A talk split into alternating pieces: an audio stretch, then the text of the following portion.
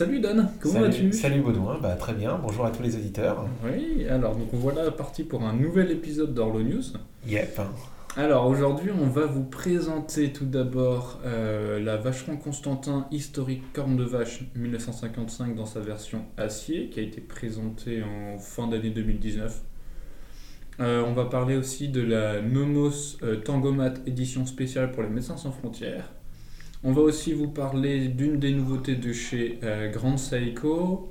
Et enfin, on va revenir sur euh, l'actualité à propos des ventes aux enchères Only Watch avec la vente record de la Patek, de la Patek Philippe.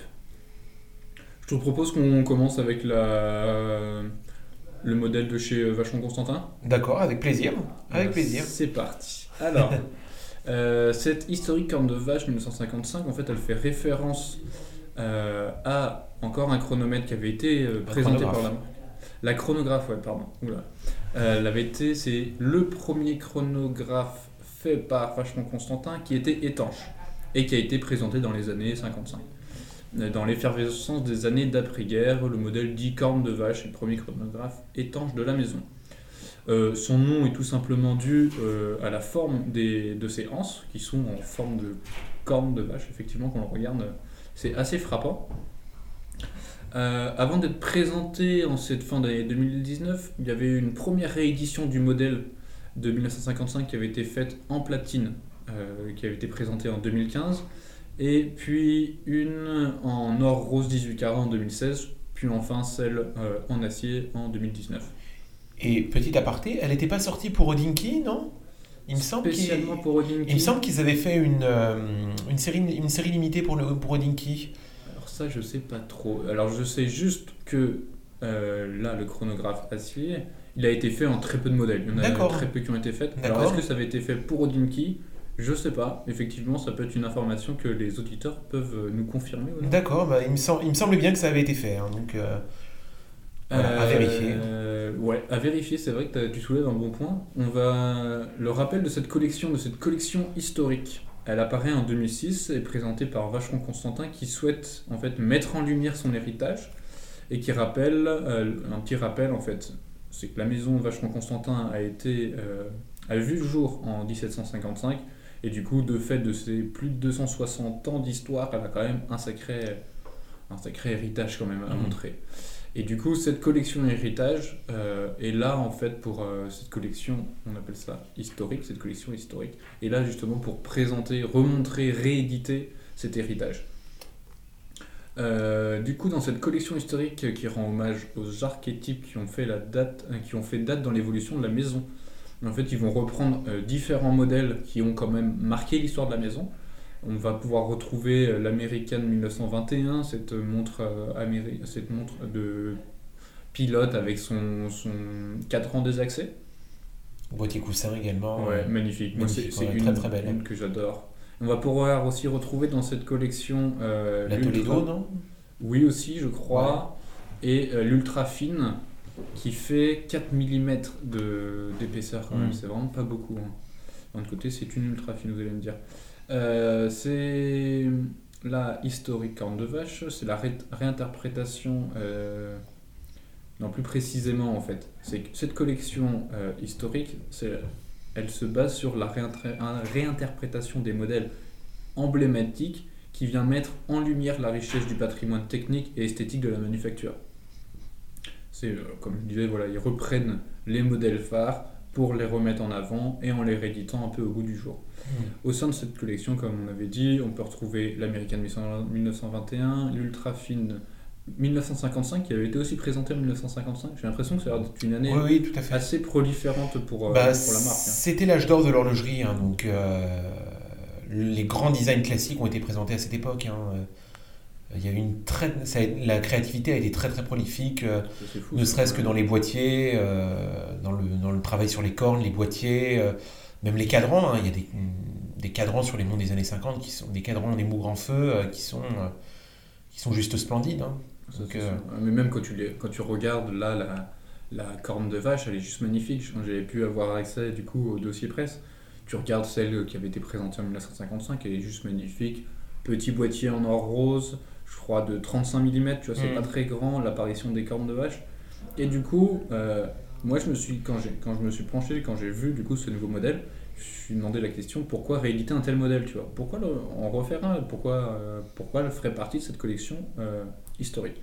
Tout d'abord, c'est le premier chronographe étanche, comme on avait parlé, tu vois, qui a été présenté en 1955.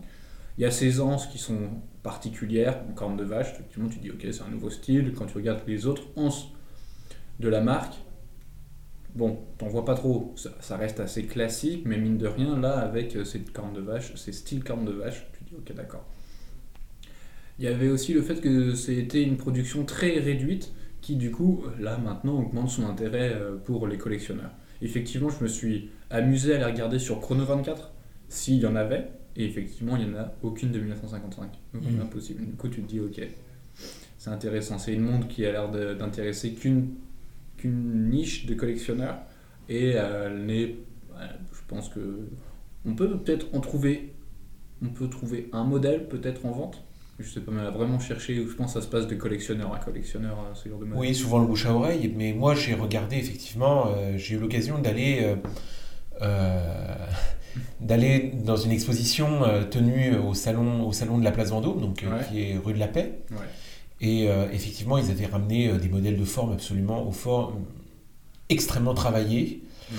Et euh, la, la dimension historique de Vacheron, je trouve, est un petit peu méconnue. Euh, donc certaines de leurs pièces font gros résultats aux enchères. Ouais. Mais comparativement au Patek, ça, reste, ça reste somme toute encore assez raisonnable. Parce Entre guillemets. hein. je crois, en ce moment, si c'est pas terminé, si vous allez à la boutique de Vachement Constantin à Paris, tu as justement une présentation de la collection historique avec, normalement, si je me souviens bien, la présentation de cette montre-là dont on Mm. parle, de ce, chro- de ce chrono. Euh, pour l'époque, ce, ce chronographe, c'est le modèle offrait un mélange singulier de rigueur technique et d'audace créative du fait du design de ses anses. Cette originalité stylistique euh, fait d'un classicisme légèrement décalé que Vacheron a toujours cultivé au cours de son histoire.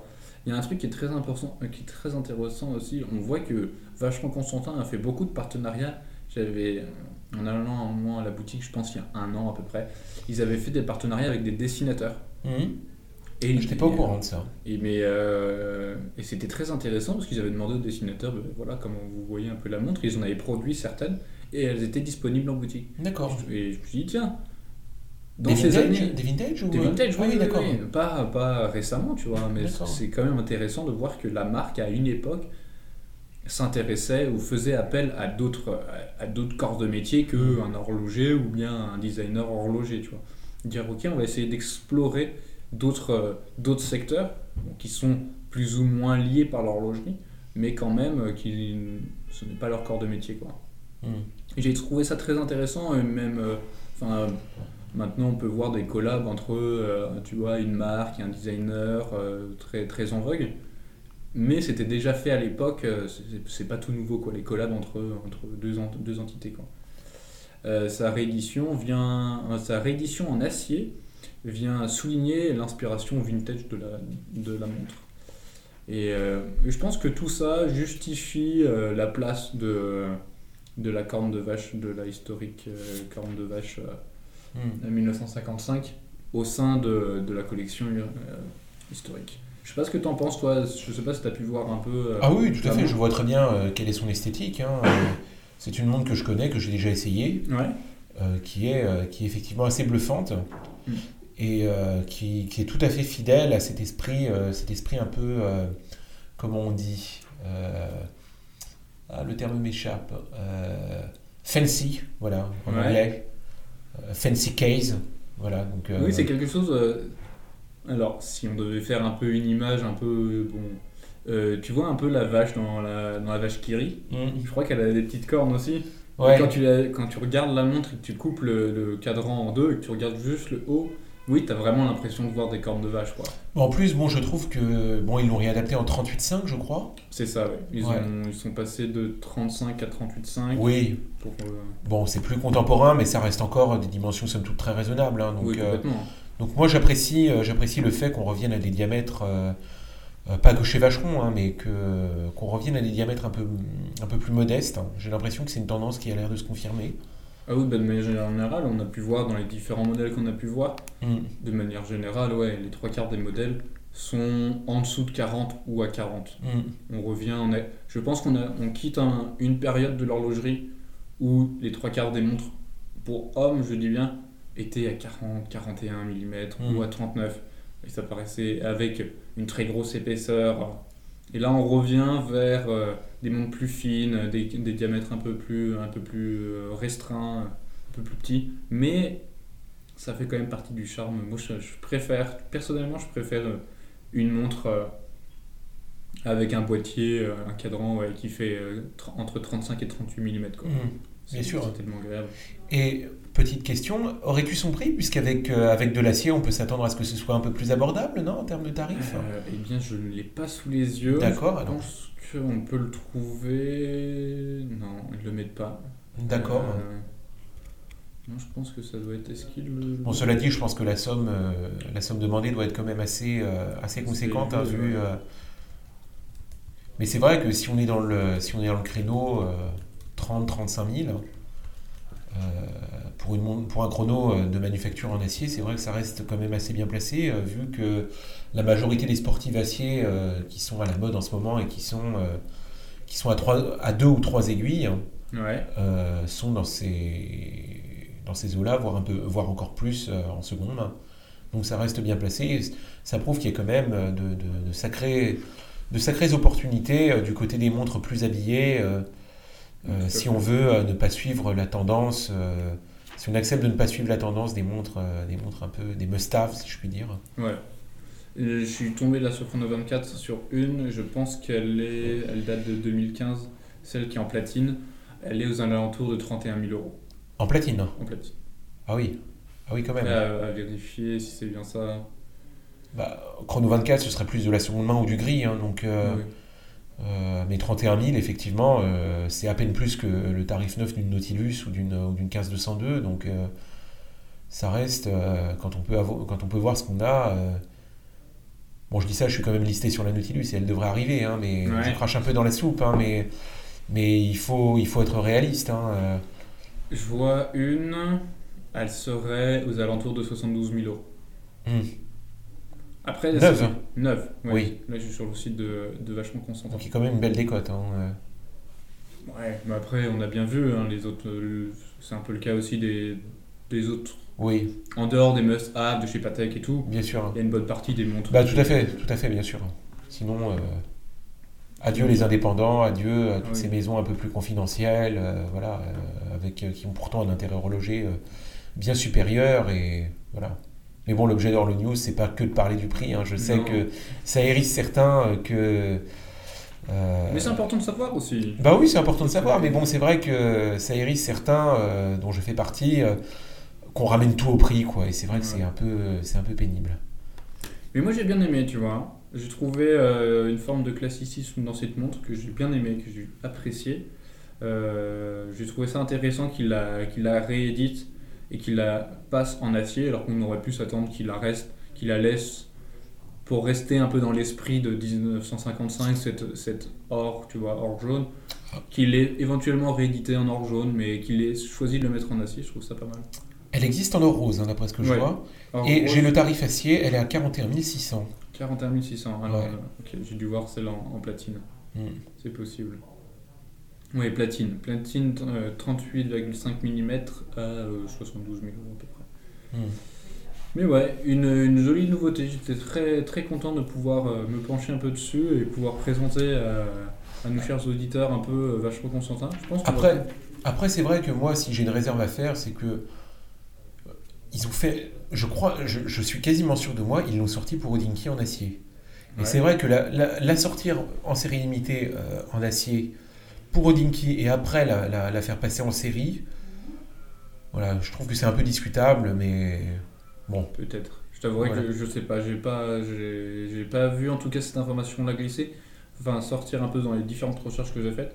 Mais c'est vrai qu'à un moment, j'avais vu, euh, j'avais vu qu'Odinky avait fait un partenariat et tout avec une. Bah, en fait, euh, Odinky est AD de la marque. hein. ouais. Voilà, ils sont AD Vacheron. Ils ont, ils ont pris euh, la concession de tout un ensemble de marques comme Grand Seiko, Vacheron, euh, euh, Nomos, il me semble aussi, dont on va parler plus tard. Je crois bien. Ouais. Ouais. Je crois bien. Et à propos, euh, enfin, si on reste sur Vachement Constantin, il y a une annonce qui a été faite vraiment dernièrement, si c'était pas la semaine dernière, voire c'est l'autre, la semaine précédente. C'est Vacheron qui annonce son partenariat avec le Louvre. Avec le... Ah oui, oui, effectivement, je l'ai vu. C'est parce que, de mémoire, le dernier horloger à avoir fait ça, c'était Breguet, D'accord. je crois bien. Mais entre les deux, ça remonte, ouais, ça remonte il y a Breguet, il y a quelques années quand même en arrière, hein, avant de. Mais du coup, euh, il y a cette réelle volonté pour Vacheron Constantin. J'ai l'impression de préserver cette histoire, cet héritage, et le dévoiler en tout cas euh, aux générations futures. Hmm. Tu vois, avoir tout ça en tête et se dire, ok, on, a, on est euh, une maison de 260 ans, on a fait énormément de choses, et maintenant on se doit euh, de continuer à transmettre aux autres. Hmm. À voir après euh, quoi d'autre ils vont nous présenter au, au moment du SIHH, etc. Mais, euh, mais en tout cas, en ce début d'année euh, scolaire et fin d'année 2019, je trouve que la réédition de cette montre-là, je trouvais qu'elle était, a été très bienvenue. À propos de très bienvenue, on peut passer maintenant sur la Nomos glachoteuse. Oui, pourquoi pas. Je sais pas si ça te dit. Bah Euh, oui, c'était le sommaire, hein, donc euh, C'était ce qui était prévu. c'était ce qui était prévu. Euh, Alors, elle s'appelle la Tangomat et c'est une collection au sein de Nomos qui, avant l'apparition de cette montre-là, comptait 5 modèles. Et avec euh, l'apparition de cette Tangomat vraiment spécifique pour les médecins sans frontières, ils sont passés à 6 modèles du coup. Euh, L'objectif de cette édition spéciale, limitée à 250 exemplaires, est de soutenir la cause de Médecins sans frontières. Et en fait, lorsque une montre est achetée sur les 250, déjà elle est notée. Mhm. Il y a une sur 250, deux sur 250. Et euh, 250 euros sont reversés à Médecins sans frontières. Et au total, lorsqu'on fait un peu le calcul euh, des 250 fois, euh, fois le. 250 fois 250, pour savoir combien ça fait, ça fait 62 600 euros qui seront reversés du coup pour Médecins sans frontières. Hmm. Et je trouve que on est encore un peu dans, pour revenir un peu sur Vachon Constantin, encore ce partenariat, etc., entre euh, une maison et une institution. Je trouve ça euh, très beau qu'une maison horlogère vienne supporter une cause humanitaire. Hmm. Euh, à noter, c'est que la marque a déjà fabriqué plus de 8000 montres pour l'organisation. J'ai l'impression que c'est un partenariat qui a l'air d'être déjà De longue bien date, présent et de longue date. Euh, Ils soutiennent vraiment euh, Médecins sans frontières. Euh, sur cette édition spéciale, l'index 12 est en rouge, faisant référence à la couleur de l'organisation humanitaire, et une mention Médecins sans frontières est inscrite sous l'index euh, du 6 et en dessous de la. Enfin, c'est pour vous décrire rapidement en fait la, montre. Alors, elle est extrêmement simple. Pour les index euh, qui sont écrits en chiffres arabes, on a 12, 2, 4, euh, 8 et 10. On a une petite seconde et après on a deux aiguilles pour les heures et les minutes qui sont très épurées. Et en dessous en fait, de l'index du 6, on a marqué en allemand Médecins sans frontières. Ouais, je, le- je le vois effectivement. oui, alors moi, je trouve que le 12 a aussi une petite fonction. Ça rappelle un peu les, euh, les goussets euh, d'un. Non seulement c'est un rappel de médecins des couleurs de Médecins sans frontières, Ouais. Mais ça fait aussi un peu, un peu vieille montre, un peu, un peu montre vintage, montre de poche, gousset, euh, euh, voilà, dont, dont certaines avaient, avaient aussi très souvent euh, le 12 écrit en rouge. Ouais, Voilà. effectivement. Après, bon, c'est vrai que bon, c'est une nouveauté, il n'y a pas énormément d'innovation, quoi. C'est juste Non. le côté de soutien à une cause humanitaire, quoi, qui est, qui est plutôt... euh, Il y a, je crois, une nouveauté qui réside par contre dans le bracelet. D'accord, C'est un bracelet unique, il est fabriqué à l'aide de techniques traditionnelles au service d'un- design exclusif. Alors j'ai Oui, effectivement, que- c'est un bracelet en acier, alors que d'habitude, elle est montée sur cuir. hein, ou- Du coup, ça fait un peu en partie de bon ben voilà, on a produit 250 montres, elles sont un petit peu, elles, elles sont euh, un peu uniques Hmm. et euh, en fait, en l'achetant, vous supportez du coup en plus une cause. Euh, le modèle, il a été présenté le 30 octobre. Au moment où on enregistre ce podcast, on est le, le 18 novembre, on a un petit peu de retard, on est désolé, mais au moins on, revient dessus. Euh, pour revenir un peu sur la collection Tangomat, pour pouvoir un peu situer euh, la, montre qui a été faite pour Médecins sans frontières, elle comprend du coup six déclinaisons. D'abord, il y a une GMT, la Tangomat classique, la Tangomat Ruthenium, c'est un métal du groupe du platine. Elle est un peu mat, le cadran est mat. Euh, après, il y a Tangomat Ruthenium Date.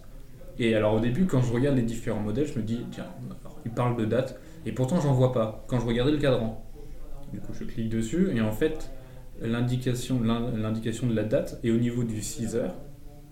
Mais euh, s'inscrit, euh, s'inclut, pardon, s'insère extrêmement bien dans le cadran qui fait que tu as l'impression en fait de, de voir un index. C'est vraiment pas. Enfin, ça, ça saute pas aux yeux où tu te dis, tiens, à 6 heures, c'est euh, il y a l'indication de la date. Après, en plus de ça, il y a la tangomat date et enfin il y a la tangomat Médecins sans frontières. Hmm. Euh, voilà. Moi, je trouve, euh, je connaissais pas trop trop euh, la maison. J'ai pu être en contact avec eux et effectivement, ça a l'air d'être des gens charmants. Moi, ce que j'apprécie un petit peu des différents modèles que j'ai pu voir avant de me plonger dessus, c'est des designs très épurés. Vraiment des, euh, des, des, des aiguilles très fines. Vraiment, ça fait un peu des aiguilles baguettes. Vraiment, on est. euh, Enfin, tu ne peux que lire l'heure dessus, quoi. Hmm. Bah, c'est le Bauhaus, c'est le principe du Bauhaus, c'est euh, les six morts, quoi. Mm. Voilà, c'est vraiment euh, la simplicité avant tout. euh, C'était un mouvement très épuré, hein, le Bauhaus. Ouais. Et je trouve ça, je trouve ça du coup magnifique de voir ça, Hmm. de voir euh, ce retour un peu à un design très simple. Hmm. On quitte un petit peu euh, le, des, des designs un peu très complexes avec beaucoup de un peu de fioritures, tu vois, sur le, sur le cadran, comme s'il fallait rajouter des complications pour rajouter des complications et montrer qu'on maîtrise un savoir-faire. Et avec ce style allemand qu'on retrouve un petit peu, euh, tu me dis si je me trompe avec Dornblut, Dornblut effectivement, c'est vraiment un design très épuré, cadran très simple, etc. où euh, l'heure est mis en avant, quoi. Ouais, je suis tout à fait d'accord, c'est la lisibilité avant tout. hein, euh, Tout à fait. euh, Une Dornblut est lisible du premier coup d'œil, c'est pareil pour une Nomos. hein, Ouais. La lecture de l'heure est très facile. Après, j'aurais peut-être un petit reproche à lui faire à cette, cette c'est que je l'ai sous les yeux.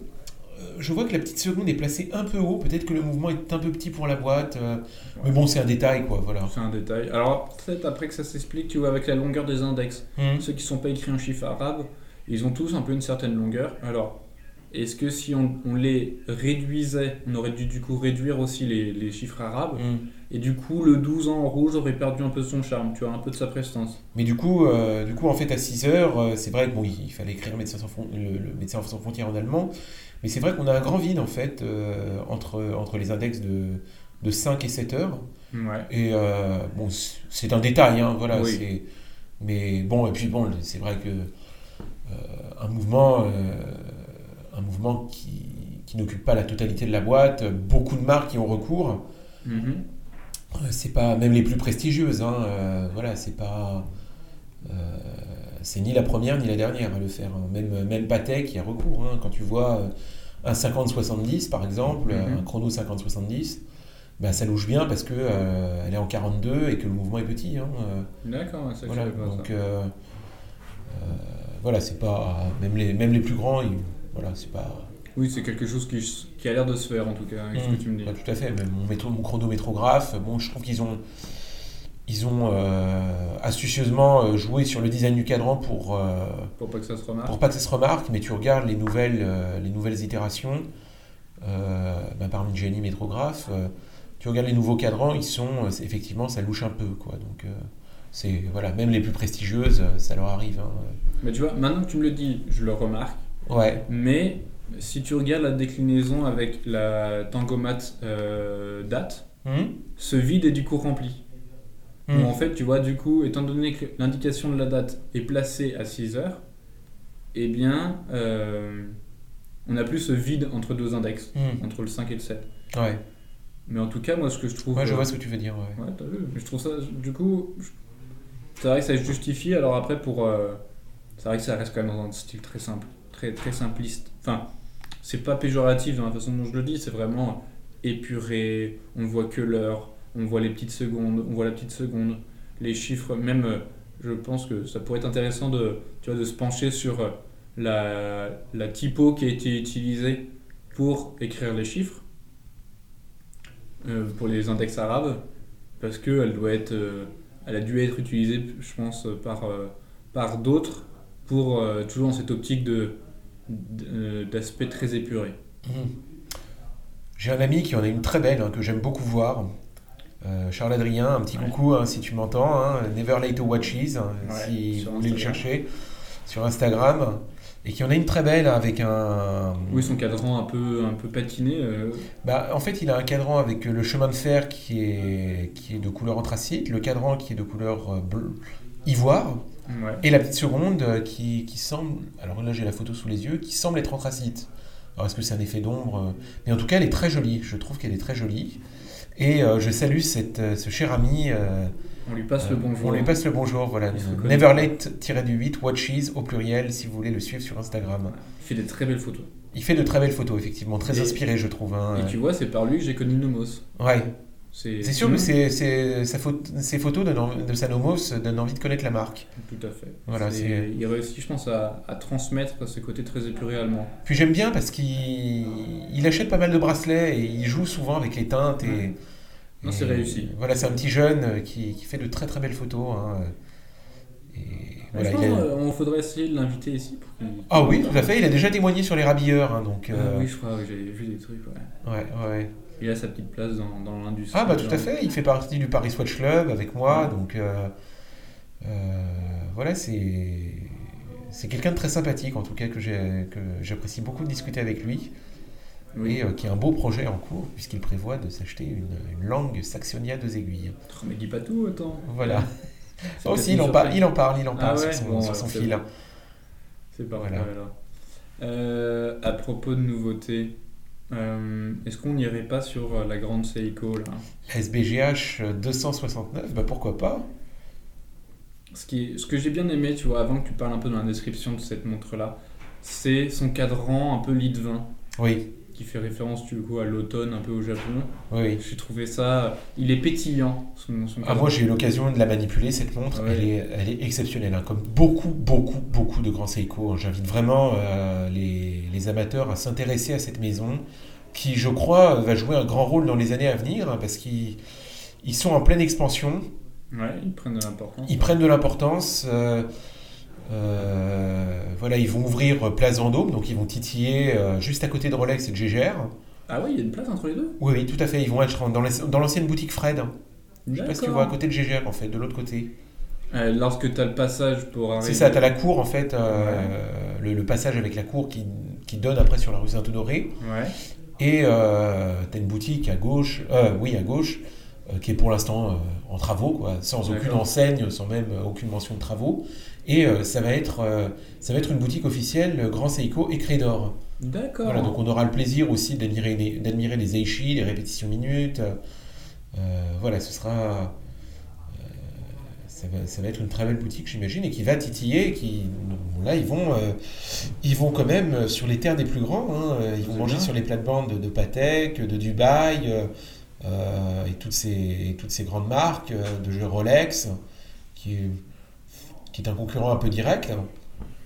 Euh, voilà, de Gégère et de tous les autres. hein, euh, donc, euh, donc c'est une belle entrée, une belle entrée de, de Grand Seiko. C'est bien, hein, parce que ça promet, hein, en tout cas ce qu'il propose. Et là, si on, si on se concentre encore là, sur cette nouveauté, euh, je vois juste, je connais pas encore l'aspect technique, je, je sais pas si tu auras le temps de nous présenter. Bien sûr. Quoi. Mais l'ADN de la marque, ce côté euh, avec les aiguilles, euh, les aiguilles glaive et ce cadran euh, qui est, je sais pas ce que je dis, lit de vin, un, un beau vin, tu vois, un vin Oui, oui, oui. qui, qui n'a pas trop qui est pas trop sombre et tu vois la lumière qui passe au travers et bien j'ai l'impression de voir ça lorsque je regarde le cadran tu vois il y a, il y a un jeu de reflets qui est euh, Ah, mais de toute façon, il faut le voir pour le croire. euh, les grands Seiko sont très très riches en reflets. ah ouais? Vraiment, euh, moi je dis ça, j'en ai trois, hein, donc euh, et pas des moindres. t'es le spécialiste qui est autour de cette place Bah, tout à fait. euh, euh, et c'est vrai que moi, à chaque fois que je les sors, euh, j'adore les regarder à la loupe. ouais J'adore jouer avec, euh, avec, euh, avec la lumière. euh, les, euh, voilà, les index sont tellement bien polis. Il y a un, il y a un- il y a un travail de poly, parfois, parfois le poly brossé sur les index. Mhm. Euh, voilà, ça joue avec la lumière. C'est... Il y en a qui les trouvent froides. Je pense. Enfin, c'est pas mon avis. Enfin, je pense qu'on les trouve froides parce qu'elles sont trop parfaites. Ouais. Voilà. C'est les beautés cliniques en fait. C'est trop parfait. Mhm. Mais il n'y a pas de petites, de, petites, de petites imperfections qui la rendent, euh, qui la rendent humaine, quoi. Qui les rendent humaines. Mais euh, froide dans le sens, euh, ça manque de vie. Euh, voilà, ça manque de reflets, ça manque de vie. euh, je suis pas du tout d'accord. Moi perso, quand, quand je joue avec une Grand Seiko, ça joue avec la lumière.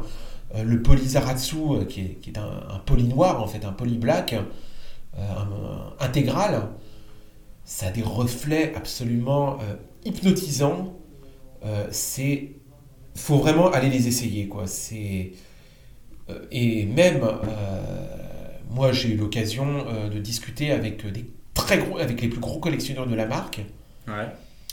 Euh, J'en connais un, euh, donc euh, 68 Mollet sur Instagram.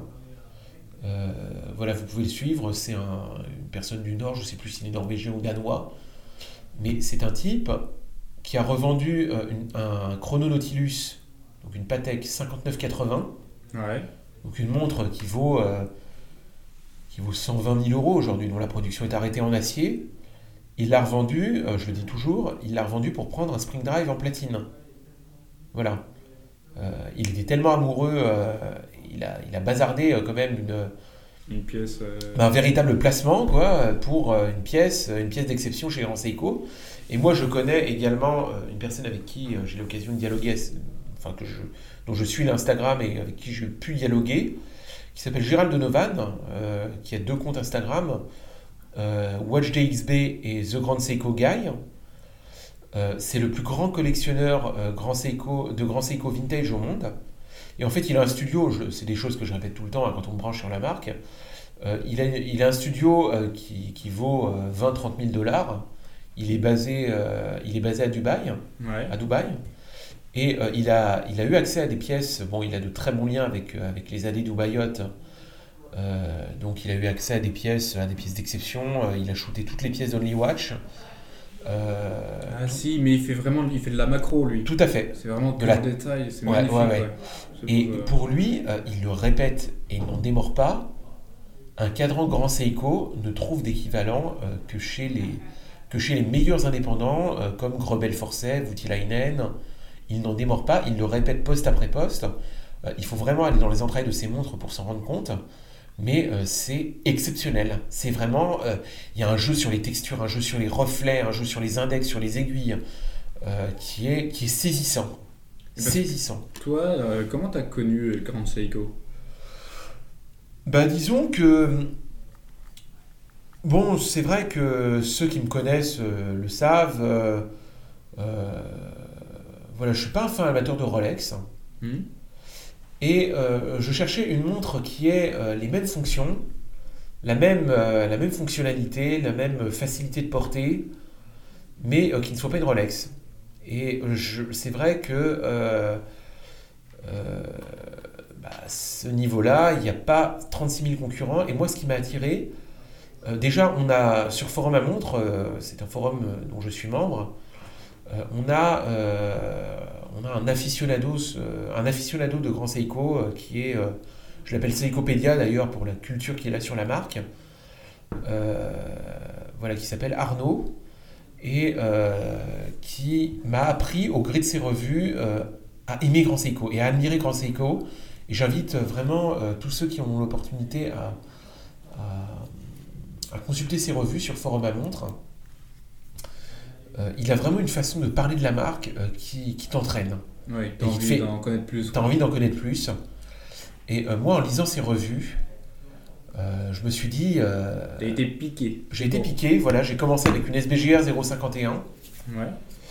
Euh, j'ai eu ensuite une SBGH 001, euh, donc la IB 36000 avec un cadre en champagne. Mhm. En complément, j'ai eu euh, une SBGX 063, donc j'ai goûté au quartz haute précision. Donc, euh, on pourra, je pourrai en parler plus en détail. euh, euh, voilà, bon, c'est vrai que là, on est un peu limité en temps, donc c'est vrai que je peux pas trop faire une revue sur le quartz. Mais c'est vraiment. Il y a quartz et quartz, et c'est vraiment un mouvement qui vaut le détour. C'est le meilleur quartz du monde Ouais. pour faire, pour faire, pour faire short. Après, et maintenant, je me retrouve avec, avec une SBGN 007, donc un, un quartz haute précision, mais vraiment haute, vraiment haute, haute précision, puisqu'il est réglé très fin à plus moins 5 secondes par an, euh, avec un cadran texturé vert euh, magnifique. Euh, la Peacock, donc euh, la SBJJ 227 qui est euh, un chef-d'œuvre, et euh, la Snowflake, le best-seller euh, qu'on présente plus. Et voilà, mais par rapport à cette, à cette SBGH 269, Oui, si on revient dessus. euh, alors attends, je me rebranche dessus. Qu'est-ce qu'on peut dire en plus? Bah, c'est vraiment une montre, euh, je trouve, qui joue avec les, avec l'automne. Voilà, qui, il y a de très très beaux rappels euh, de l'automne. Donc déjà le rouge, euh, le lit de vin du cadran qui rappelle un peu la, la- la couleur, la, couleur, la couleur des feuilles hein, qui roussissent en, en automne. Mm. Et également les touches de jaune aussi au niveau des aiguilles, du logo, voilà, qui rappellent euh, vraiment la couleur que prennent les feuilles en automne. Et je trouve que c'est très bien pensé. Grand Seiko a une façon de... On le voit hein, quand on s'intéresse plus en détail euh, euh, aux productions de la marque. Ils, ont vraiment de très gros rappels. Ils, jouent vraiment avec les rappels de la nature, notamment de la nature japonaise. On le voit par exemple avec, avec le guillochage Iwate, qui, qui est censé reprendre les différentes teintes que prennent le mont Iwate qui surplombe les studios euh, de Grand Seiko. Euh, voilà, c'est leur leitmotiv, on va dire. La nature, c'est c'est leur, euh, leur source de créativité Bah, tout à fait, c'est très japonais hein, de s'inspirer de la nature. euh, ouais.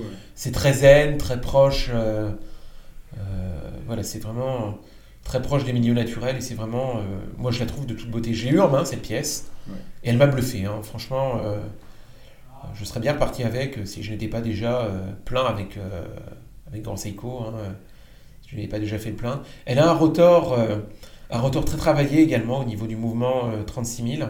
Mhm. Voilà, donc euh, un rotor très travaillé qui est de couleur. Peu nacre. Ouais, nacre un peu vert, voilà. Ouais. C'est très très joli.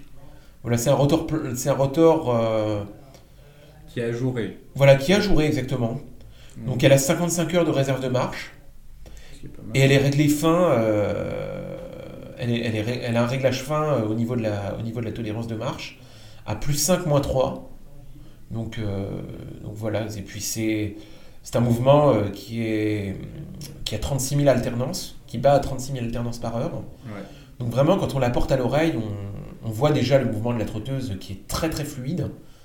On distingue un tout petit à coup euh, qui la ce qui la différencie peut-être d'un spring drive. Ouais. Là, c'est vraiment, c'est vraiment limpide où la trotteuse flotte sur le cadran. Là, euh, c'est rap- très rapide, on sent que c'est très rapide. Il y a un tout petit à coup quand on observe bien. Ouais. Mais euh, et quand on, quand on la porte à l'oreille, euh, ça file, quoi. On, sent, on sent que ça va très vite. On entend que ça va très vite. Et c'est c'est vraiment une très très belle nouveauté, hein, je trouve. Et je viens de voir que c'est du coup une édition, euh, c'est une édition limitée à 900 pièces. Mm. Et, euh, Bah après, c'est vrai que euh, Grand Seiko a les défauts de ses qualités, je trouve. euh, enfin, je- il multiplie énormément les séries limitées. Ouais. Alors, est-ce qu'on va se retrouver avec un, un effet un petit peu à la Spin Master, à savoir qu'ils vont pro- qu'ils produisent trop d'éditions limitées, qu'on ne sait plus trop euh, où donner de la tête, quoi, en fin de compte. Et c'est vrai que c'est vrai que généralement, pour avoir, pour avoir une édition limitée, c'est assez compliqué. Il faut se positionner tout, il faut dégainer tout de suite. Ouais. Tu dois l'attendre. euh, Bah, il n'y a pas vraiment d'attente en fait. Il n'y a, pas non. vraiment d'attente. Il faut vraiment être le premier à dégainer parce qu'elles sont très vite vendues. Il voilà, faut avoir les fonds, euh, les, les disponibilités très rapidement. Et Mais, après, je- mais je pense que si, si on regarde un petit peu la marque, tu te dis, ok, on réalise une édition limitée et c'est dans une optique un peu commerciale aussi, c'est pour pouvoir Mm. écouler et pas te retrouver avec des ventes qui se font très rapidement. oui, Et c'est aussi, on le voit, on le voyait avec vachement Constantin, c'est tu réalises une édition limitée et c'est aussi un investissement un peu dans la prise de valeur de la montre. Mm. Mais si c'est une habitude de Grand Seiko de réaliser que des éditions, des éditions limitées, peut-être que justement ça va pas faire l'effet estompé euh, qui est de euh, bon, on réalise des éditions limitées pour que nos montres prennent de la valeur avec le temps. Mm. Et effectivement, ça serait justifié devant tout le travail qu'ils y mettent. Et bon, bah, s'ils en font trop, euh, il y a un peu une sorte, pas de dégoût, mais c'est vu et revu. Et, euh, et dès qu'ils présentent une montre, on saura d'avance que c'est une édition limitée. Quoi. Bah, je trouve qu'ils ont une façon de se renouveler au niveau des. Ils trouvent toujours quelque chose à inventer hein, au niveau des cadrans, et je trouve ça fabuleux. Ils ont toujours un nouveau motif à explorer, un nouveau euh, sur lequel travailler, euh, des nouvelles couleurs à exploiter, à proposer. euh, euh, voilà, donc elle sort à 6800 euros, hein, ce qui n'est pas rien. hein, les prix de Grand Seiko ont quand même pas mal augmenté, je trouve Ouais. de Seiko même en général. Euh, voilà, mais c'est ça reste quand même bien placé au regard, euh, euh, au regard du travail qu'il y a Oui. sur cette pièce. Et rappelons-le du fait que vous pouvez vous offrir euh, une montre qui a dont les finitions euh, égales, euh, égales en termes de en termes de cadran, dont les finitions euh, égalent les plus grands. Ouais. Voilà, les- Avec ce que tu nous racontais, oui. Ah bah oui, tout à fait. Et même sur les photos qu'on voit, euh, qui sont proposées par euh, celui que tu citais, effectivement, enfin c'est. Et il le dit hein, dans les commentaires, lui, il a eu des grebelles hein, sous l'objectif. Il a eu des Voutilainen sous l'objectif. Il a eu des, des- des- de très grosses Patek sous l'objectif. Euh, il dit qu'il n'en déborde pas. euh, la qualité euh, de Grand Seiko et un- des cadrans Grand Seiko est incomparable. Ça a l'air en tout cas. Et à propos de d'unique dans leur genre, euh, on va parler du coup de, de la vente aux enchères qui s'est passée à Genève là. Hmm Et c'était la vente euh, Only Watch. Only Watch, Et oui, c'est un fait. sujet qui nous a été proposé par un auditeur. Je dirais pas qui le nom, mais on l'a déjà cité dans le podcast là. C'est euh, Never Let Watches. Oui, Et, euh, et effectivement, là, en voyant euh, ce qui s'était passé avec la vente de la Patek, là, oui. on s'est dit pourquoi pas en parler, parce que c'était vraiment une vente exceptionnelle. Alors déjà, elle avait...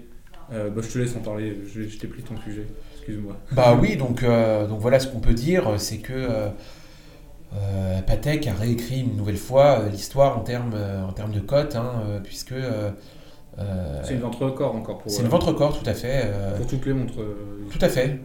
Bah, il me semble, euh, bon, parmi les montres les plus chères, on avait le Daytona de Paul Newman. qui s'est Le- vendu à 17... euh, qui s'est vendu à... Attends, je te dis ça tout de suite. Euh, qui s'est vendu en 2017 pour 16 millions. Qui s'est vendu pour 16 millions. À Hmm. propos, à côté, on a les 28 millions de la Patek. Oui, oui, bah, on, après, il y a eu des. des, des- Patek n'est pas.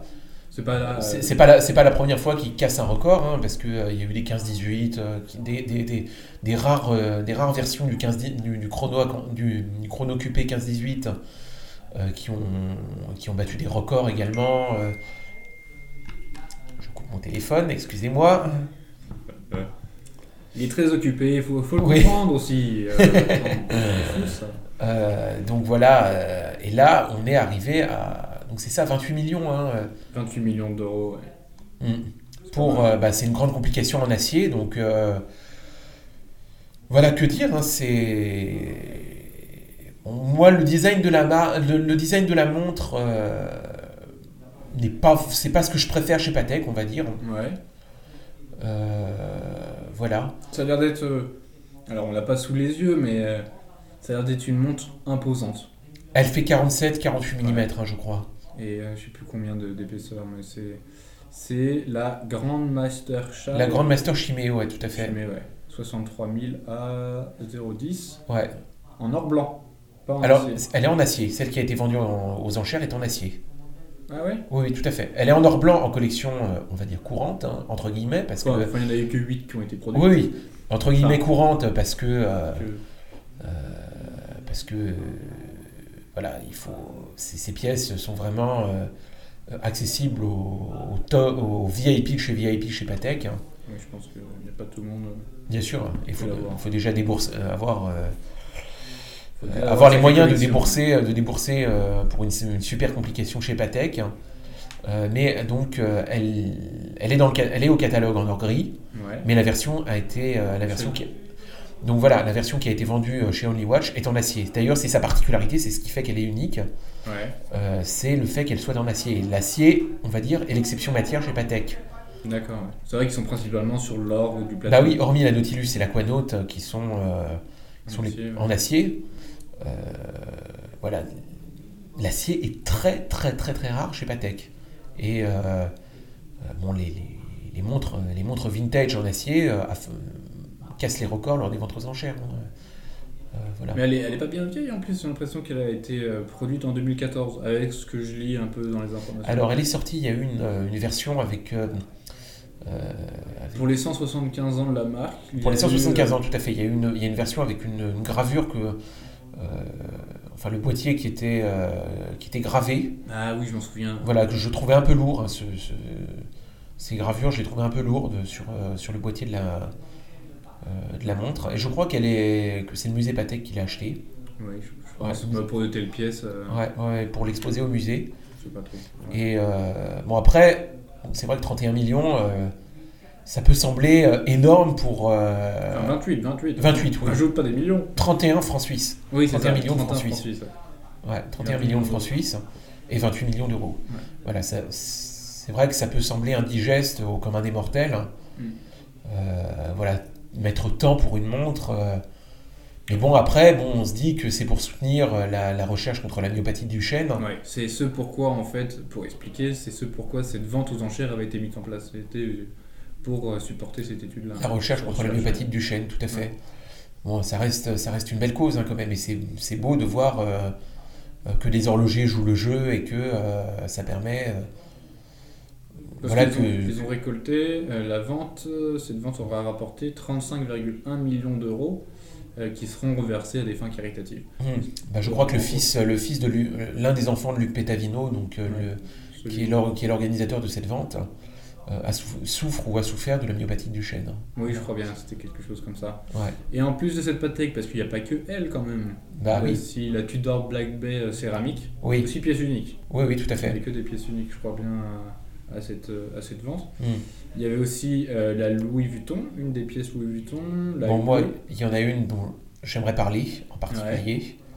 C'est euh, qui me tient extrêmement à cœur parce que je, je trouve que c'est l'une c'est l'une des, montres- des montres d'indépendants. Moi, je suis très axé sur les indépendants, j'aime beaucoup ça. Et euh, pour moi, c'est vraiment la nouvelle du four. C'est euh, le chronomètre contempo- contemporain de Recep Recepi, Qui avait été vendu ou pas qui a été vendu tout à fait 360 000 francs suisses. D'accord. Voilà, avec un cadran texturé. Ouais. euh, bleu, voilà, de toute beauté. Je sais pas si tu l'as à l'écran là, mais je ne- c'est vraiment une pièce qui est à la fois classique et contemporaine, hein, comme, elle, comme son nom l'indique, elle s'appelle chronomètre contemporain, c'est pas pour rien. Mais elle a un mouvement euh, avec un travail au niveau des angles, des angles rentrants qui est juste fabuleux. C'est pas des angles sortants comme sur une Dufour, Ouais. mais c'est tellement travaillé. Euh, enfin, les, les- les- la plupart des blogs s'accordent à dire que euh, on a trouvé notre nouveau Monsieur Dufour. Hein. Euh, je sais Ah pas ouais si, tu, si tu la vois à l'écran là. Non, j'essaie de la chercher. chronomètre contemporain de Recep Recepi. Donc Recep Recepi, c'est une écriture, c'est une orthographe un peu particulière. Ouais. Ça s'écrit R-E-X H. Ouais. Décidément, mon portable ne veut pas se mettre en mode silencieux. Je suis désolé. Je m'excuse auprès des auditeurs. Voilà. Alors, attends. Moi, j'essaie de le trouver. Du coup, tu m'as dit R-E-X-H. Euh, E-P-I. Ouais. Alors. Chronomètre contemporain. Chronomètre contemporain, tout à fait. Tu vas me dire ce que Oui, tu en penses. Voilà, donc c'est en fait, euh, c'est l'un des, horlogers, des deux horlogers d'Acrivia qui a produit cette montre sous son nom. Voilà. D'accord. Mais euh, c'est vrai que leur, gros, leur grosse, entre guillemets, parce que la production est très faible, hein, mais leur, euh, la marque qui les a fait connaître, c'est Acrivia. Voilà, qui est basée sur. euh, Ah ouais, ah non, elle est super jolie. Elle est magnifique, hein. bleu. T'as vu un peu? Le cadran un peu nacré. Ouais, c'est dinguerie. Ouais, avec les, les index en, en chiffres romains. Je trouve qu'il y a, une, il y a une réelle, une réelle originalité euh, au niveau de, ces, de, de ce cadran. euh. Enfin, moi, je la trouve superbe, hein, personnellement. Elle est en or blanc, je me rappelle plus. Je crois bien, je dire, euh, je veux pas dire de bêtises. Euh, J'ai l'impression, ouais. Ouais, ouais. En plus, des dimensions modestes, hein, puisque je crois qu'elle est en 38 ou 38,5. Alors attends, parce que non, elle est en platine. Elle est en platine. En platine et en or rose. Alors en or, alors, en or rose, euh, elle, est, elle est produite couramment. D'accord. Enfin, elle est en, elle est en collection, en or rose.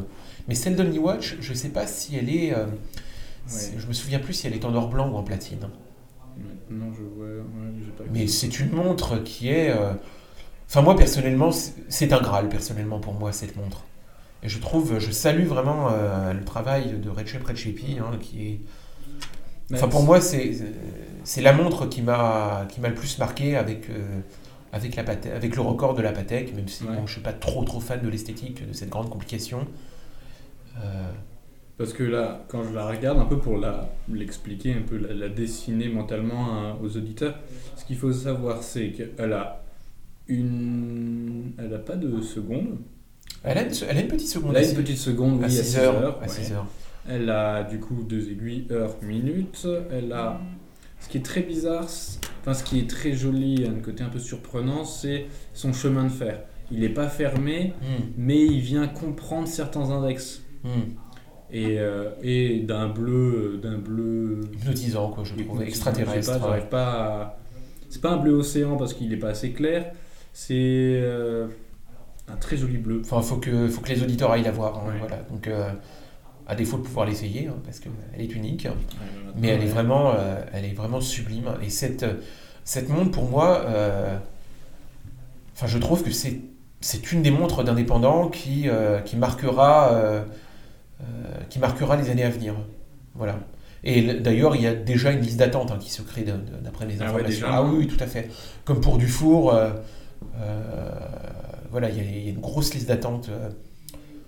Enfin, c'est un peu le buzz au niveau. euh, euh, voilà, je sais qu'il y a quelques, quelques Instagrammeurs que je suis, euh, gros collectionneurs, qui, ont, qui en ont pris possession. Ouais. Euh, mais ça se compte sur les doigts d'une main. Quoi. Vraiment, les, les- les cadences de production sont très faibles. Quand on voit le, le travail au niveau des anglages, au niveau. c'est fabuleux. C'est fabuleux. Enfin, c'est une montre, une montre exceptionnelle. À propos de montres exceptionnelles, euh, avant de terminer un peu ce podcast-là, on vous propose, euh, on va mettre en story un, un, un sondage. Et en fait, on souhaiterait un peu parler euh, dans un prochain podcast, un peu con- consacrer un podcast où on va parler du, du Grand Prix de du Grand Prix d'horlogerie de Genève. Ouais. Et alors, il y a eu différents, il y a eu des- différents lauréats, mais que on vous laisse le choix, on vous donne le choix de, de choisir lequel des lauréats vous voulez qu'on parle. Et du coup, voilà, n'hésitez pas, à- à- je pense, ouais, dès que le podcast sera publié, je pense que ça va être d'ici cette semaine, dès que le podcast sera publié, normalement vous trouverez en story euh, ce, euh, un endroit où vous pourrez marquer une question, enfin, dans l'espace un peu question, vous pourrez euh, du coup donner euh, le lauréat dont vous voulez qu'on parle. Voilà.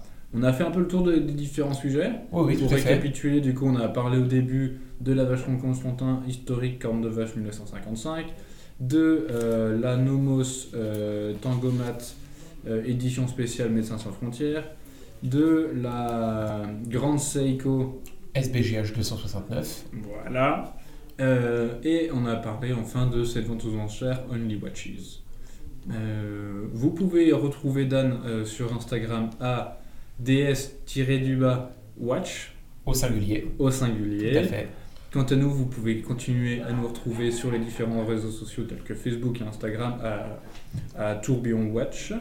N'hésitez pas à nous envoyer par message, c'est toujours un plaisir d'avoir vos retours, mais aussi à vous nous proposiez euh, des, euh, des sujets de, pour des podcasts, prochains podcasts, ou même nous, nous proposer des idées de, de nouveautés.